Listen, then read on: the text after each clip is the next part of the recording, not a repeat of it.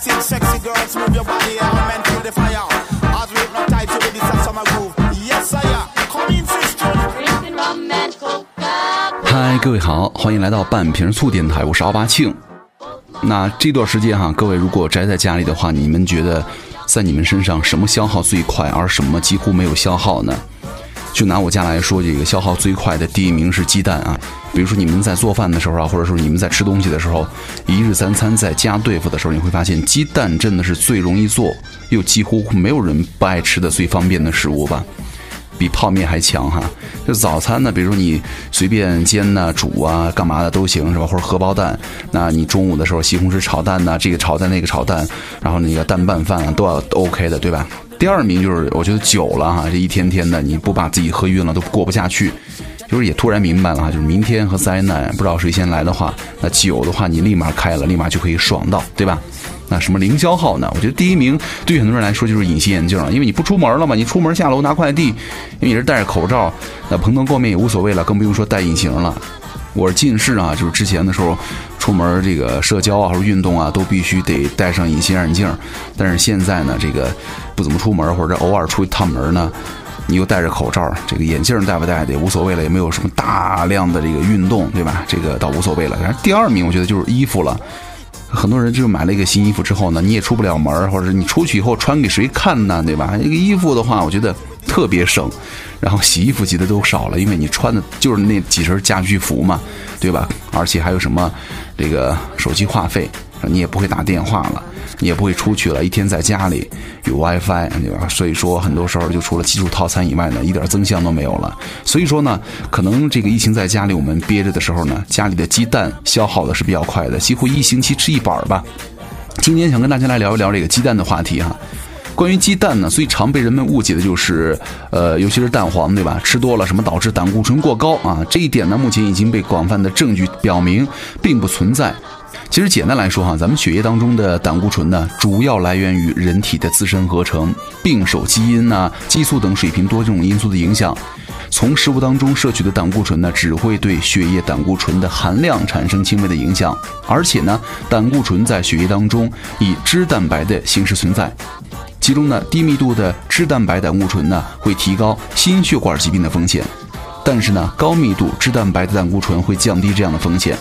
就是从食物当中摄取的胆固醇呢，会在一定程度上同时提高这两种的含量，进而维持两者平衡的比例稳定哈。所以说不会提高心脑血管风险的这个疾病了。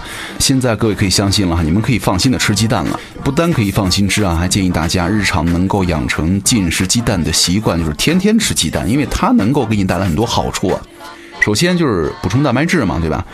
鸡蛋当中的蛋白质含量很丰富，每百克鸡蛋的蛋白质是十二点八克，主要为卵蛋白和卵球蛋白，其中呢含有人体所必需的八种氨基酸，并与人体的蛋白组成是极为相近，所以说人体对于鸡蛋蛋白质的吸收率是非常高的，可以达到百分之九十八，再加上了比较低廉的购买成本，可以说是最为优质可靠的蛋白质来源之一了。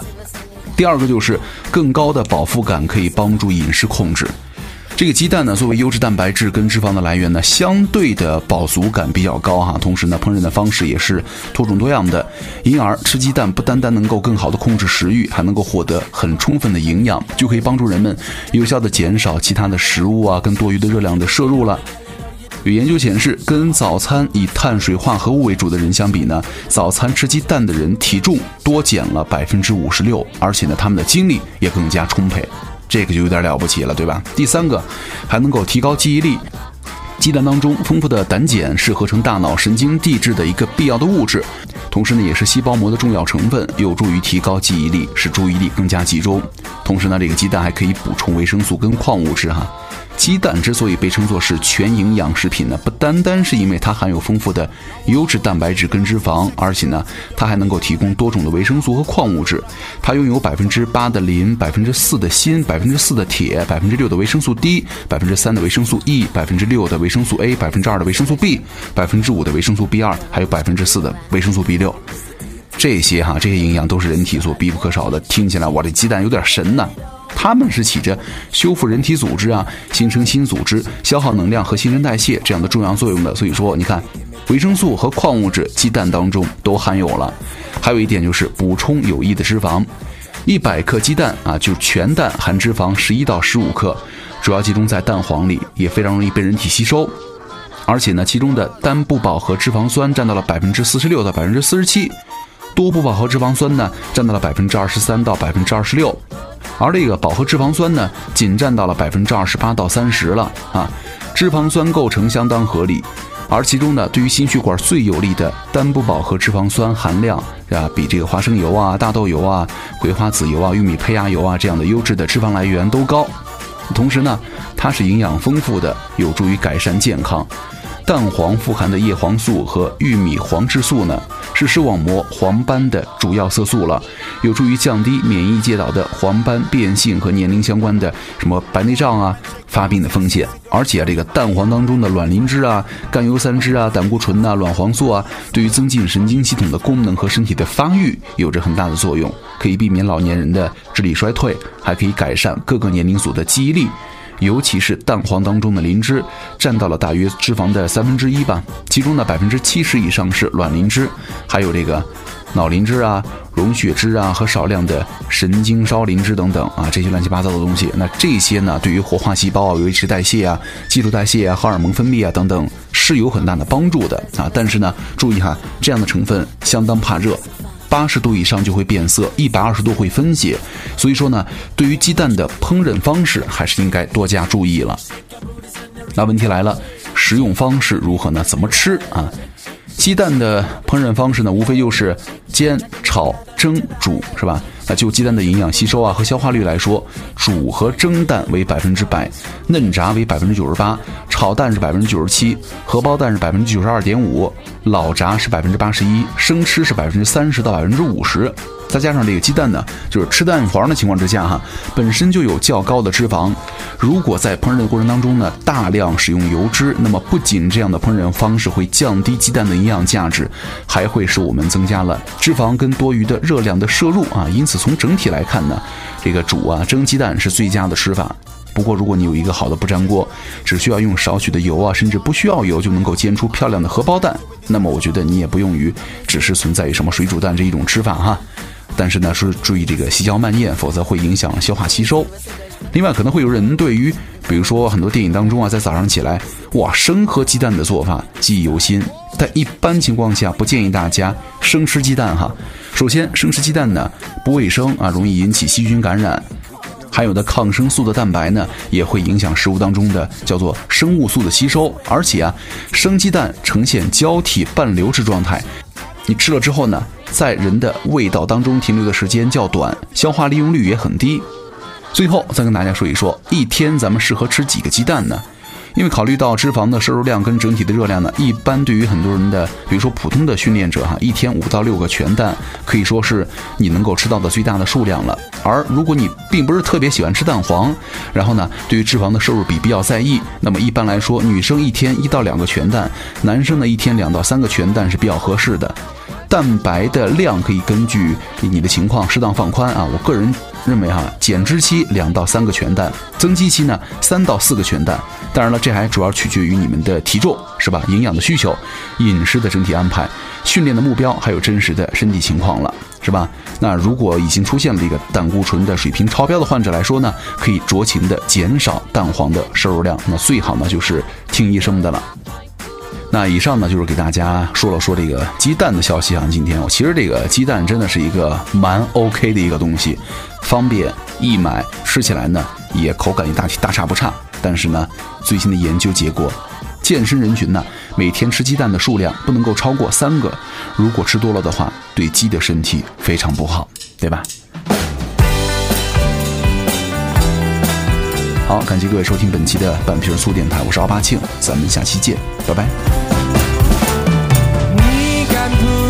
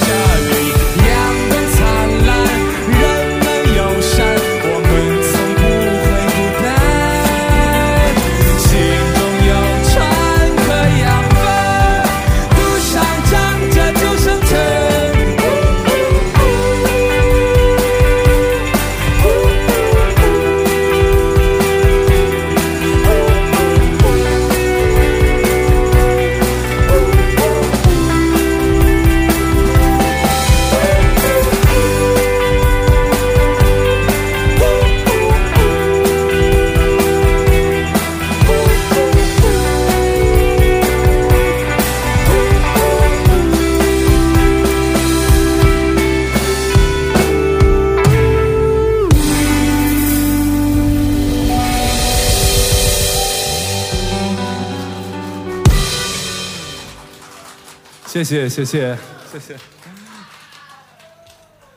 大家一定要去北戴河哦。